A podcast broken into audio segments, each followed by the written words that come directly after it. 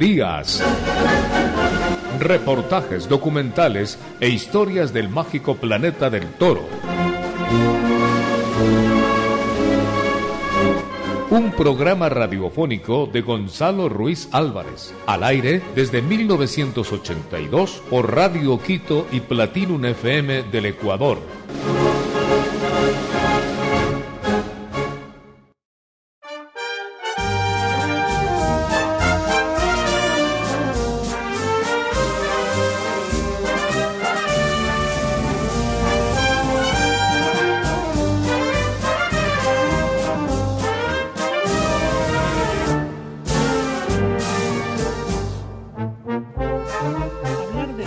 Es imposible sin referirse a un ganadero que marcó época, José Matías Bernardos.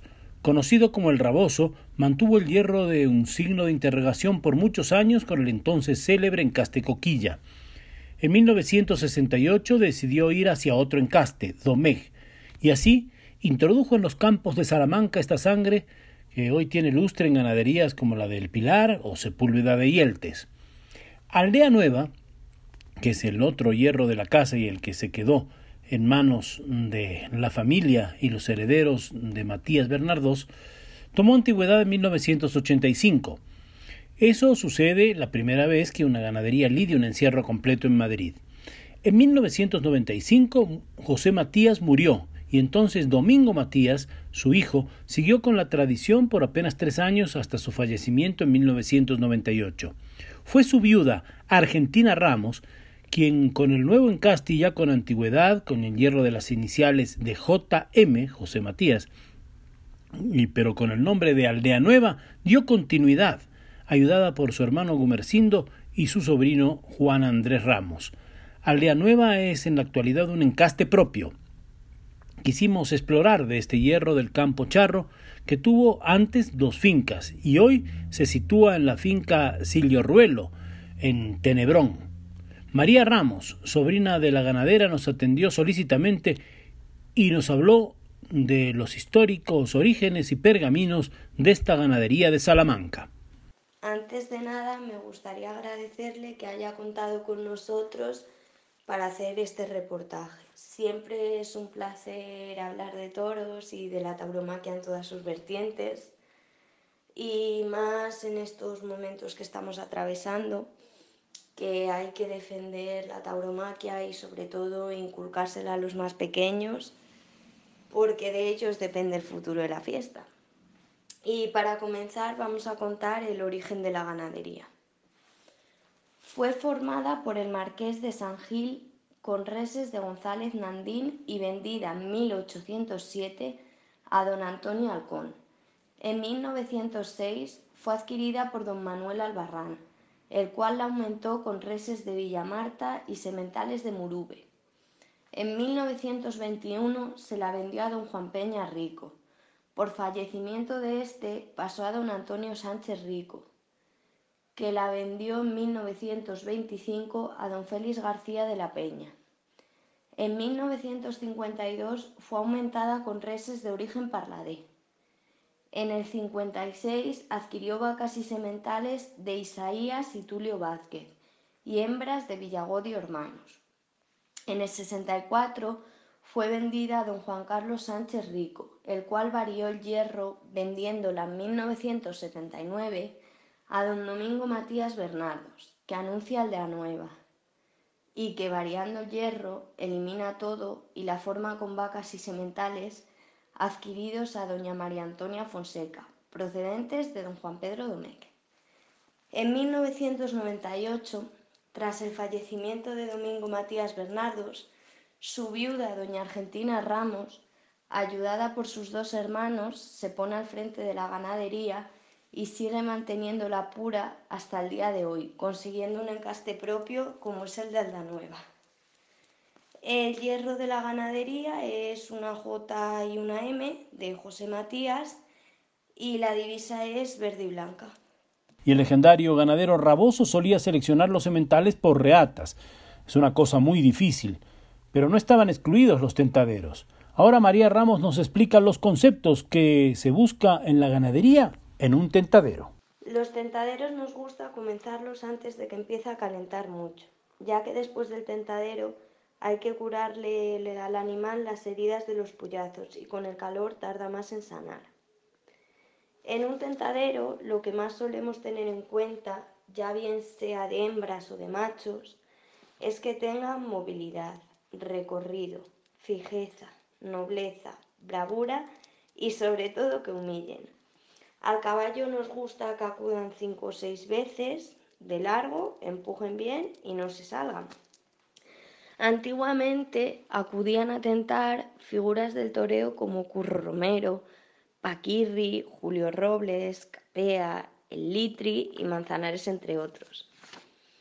En la actualidad no siempre contamos con los mismos toreros, ya que nos gusta variar y dar oportunidades. En este año han venido Marco Pérez, Alejandro Marcos, José Lillo, Esau Fernández, Uceda Leal, Jaime González Écija, Morenito de Aranda, El Cid, Diego San Román, Alberto López Simón, Ángel Tellez y Rafael González. Espero que no me haya olvidado de ninguno. Y ahora María Ramos nos da cuenta de los toreros que hoy en día acuden a tentar. Y claro, nos cita algunos de los históricos toreros que pasaron por esa casa ganadera. Y en los tentaderos respecto a los toreros que vienen, pues vamos variando de año en año. Por ejemplo, este año han venido Marco Pérez, Alejandro Marcos, Jaime González Écija, José Miguel Pérez Joselillo, Jesús Manuel El Cid, Uceda Leal, Alberto López Simón, Morenito de Aranda, Esaú Fernández, entre otros.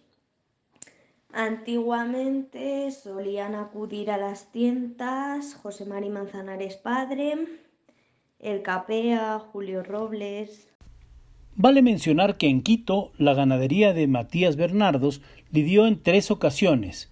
Debutó en 1976 pero la corrida triunfal, con grandes figuras como Palomo Linares con dos orejas, Paquirri con tres apéndices y José Mari Manzanares Padre con cuatro orejas, fue el resultado de una célebre tarde de toros en la plaza de Iñaquito, el 1 de diciembre de 1979. Volviendo a hablar de Aldea Nueva, una gran corrida triunfadora se lidió en Valencia en 1990, con Roberto Domínguez y Espartaco, Espartaco también triunfó en Almería. Y otro gran triunfo alcanzó Fernando Lozano en Madrid, con un toro de esta casa. Y un mano a mano para la historia. Julio Robles y Ortega Cano, aquella tarde donde compitieron en Quites. La Plaza de las Ventas brilló con los toros de Aldea Nueva en varios pasajes. María Ramos nos describe algunos de esos momentos estelares. Y para poner el broche final vamos a destacar algunos de los triunfos que nos gustaría recordar aquellos momentos. Era un 29 de mayo de 1985, día en el que se convertiría en la última tarde en la que el conocido príncipe del toreo haría el paseillo en el coso madrileño de las ventas. Cruzan las miradas José Cubero Gillo y Niñito, todo de la ganadería de Aldanueva, al cual le cortó una oreja. Corría de nuevo el mes de mayo, pero esta vez del año 1986. Las ventas iban a ser testigo de un cartel compuesto por los diestros José María Manzanares, Julio Robles y José Ortega Cano. El alicantino cayó del cartel y a pesar de su caída la plaza se llenó hasta la bandera. El lío se formó al pasar el ecuador de la tarde, una vez abierta la puerta del miedo en la salida del cuarto toro. Toro perteneciente a José Matías Bernardos. Comenzaron los quites que por parte de ambos toreros resultó magistral. Momento que quedaría grabado a fuego en las retinas de aquellos privilegiados que presenciaron el mano a mano. El 6 de junio del 93, el torero Juan Serrano, más conocido como Finito de Córdoba, consiguió salir a hombros por la Puerta Grande de Madrid tras cortarle ambas orejas a Guapillo. Ese era el nombre del estado de la ganadería charra de Aldanueva, tarde en la que Finito compartía cartel con el faraón de Camas y Curro Vázquez. Otro de los triunfos de la casa ganadera fue en la Plaza de Toros de Sacedón, pueblo situado en la provincia de Guadalajara. Salió por Toriles Dinamita, toro de Aldanueva, errado con el número 35. Dinamita y Abraham Barragán se encontraron en el ruedo. El torero de Albacete ligó una gran faena, la cual acabó con el indulto a ese quinto toro de la tarde. Música